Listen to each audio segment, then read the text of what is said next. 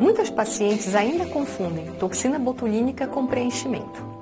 A toxina é bastante conhecida pelas pessoas com o nome comercial de Botox.